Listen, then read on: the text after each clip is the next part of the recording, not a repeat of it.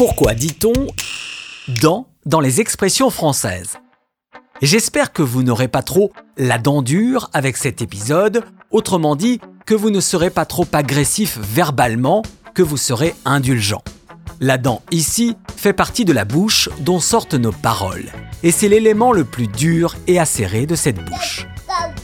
À moins que vous n'ayez une dent contre nous, une expression pour signifier la rancœur ou la rancune envers quelqu'un, et ce depuis le XIVe siècle, où l'on disait avoir les dents sur quelqu'un, car le mot dent au sens figuré rimait avec agressivité à cause de l'animal qui justement montre ses dents quand il veut vous mordre.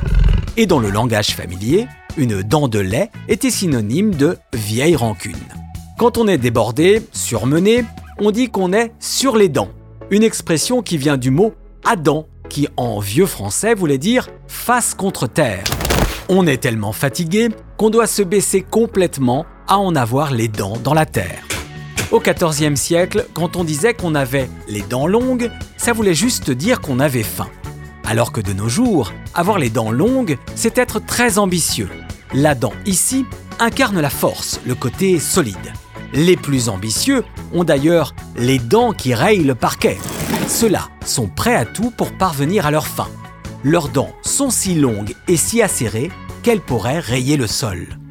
Cela dit, même les plus ambitieux ne sont pas à l'abri d'une carrière en dents de scie, c'est-à-dire avec des hauts et des bas, comme l'outil et sa lame dentelée.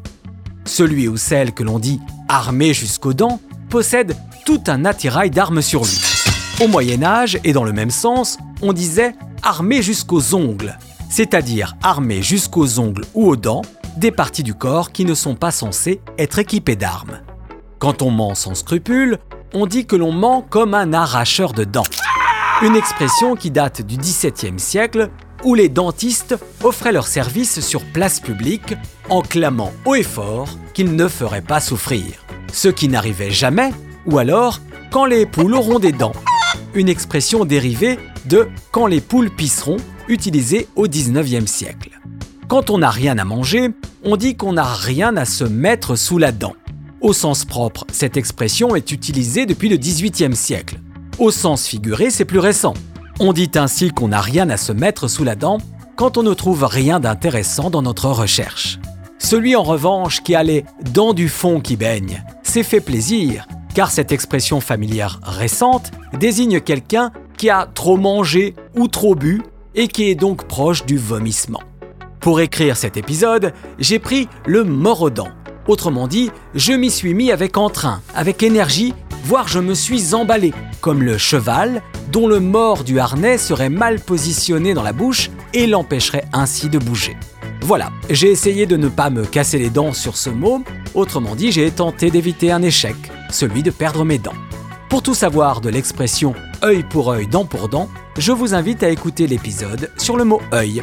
Que vous ayez les dents du bonheur ou pas, je vous dis à bientôt.